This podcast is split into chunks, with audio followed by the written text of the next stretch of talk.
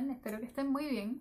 Muchísimas gracias por estar aquí, ya sea que me estés viendo en el canal de YouTube, en mi GTV o que me estés escuchando en el podcast. También quiero agradecer a todas las personas que han interactuado con esto, que me han dejado su like, que se han suscrito y todos los que me han mandado feedback porque también eso me mantiene más motivada para hacerles esto todas las semanas y hacerles cada vez más contenidos que puedan ser útiles para ustedes.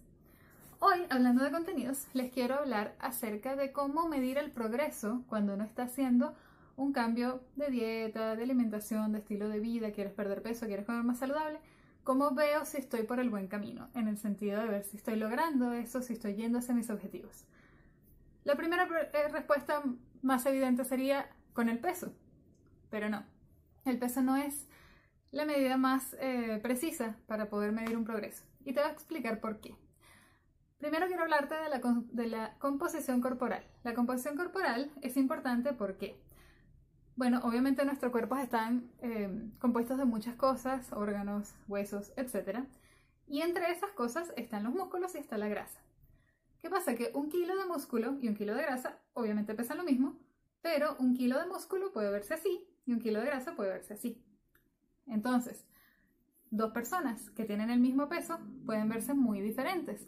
De hecho, los deportistas suelen pesar mucho más que el promedio y están súper saludables, tienen un cuerpo que está totalmente dentro de los rangos normales a pesar de pesar más. Eso por un lado, por les estoy tratando de explicar por qué el peso no es una buena medida para llevar el progreso. Es un lado. Por el otro lado, el peso puede variar durante el día hasta 2 kilos.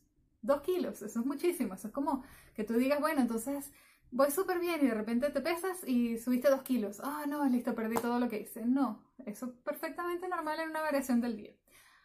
Otras razones por las que el peso puede variar.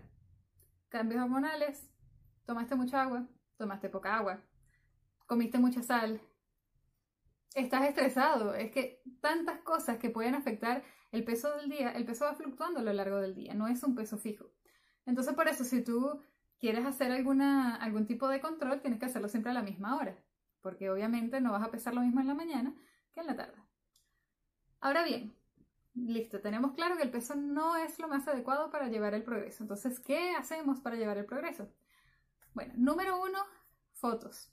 Las fotos son muy importantes y son muy, muy útiles, porque ¿qué pasa cuando uno está en proceso de perder peso, por ejemplo?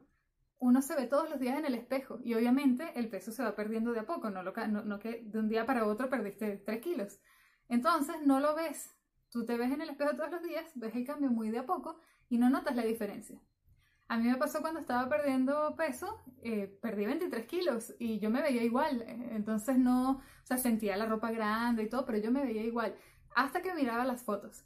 Y de hecho me pasó que toda la gente que estaba alrededor mío, que me veía con frecuencia, tampoco notaba la diferencia. Hasta que veían las fotos era como, no puede ser, ¿en qué momento pasó esto? Entonces, yo les recomiendo que se saquen fotos. Digamos cada 15 días, no tiene sentido hacerlo todas las semanas porque el cambio no se nota tanto tan rápido.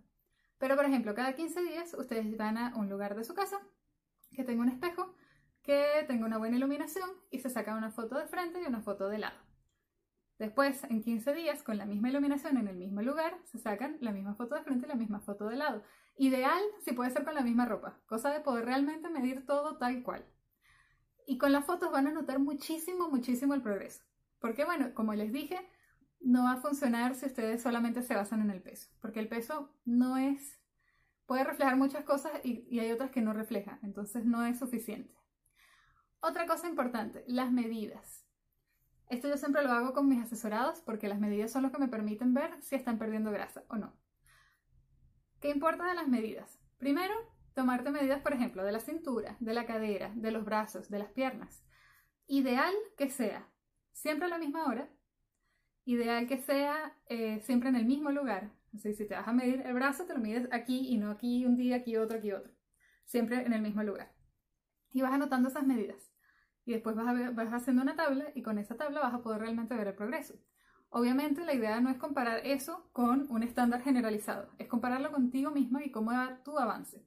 Entonces si tú dices, bueno, yo esta semana tengo estas medidas, la semana anterior tenía estas y cuando empecé tenía estas, ah, entonces he avanzado todo esto. Y es mucho más fácil de visualizar así. Además es un dato bastante útil. Y si bien no es tan preciso, por supuesto, como tener, no sé, una pesa de bioimpedancia o tener los instrumentos que se usan para tomarla con mayor precisión, no necesitas nada de eso para realmente poder apreciar tu progreso de una forma totalmente casera con una cinta métrica o wincha de medir, como se llame en tu país.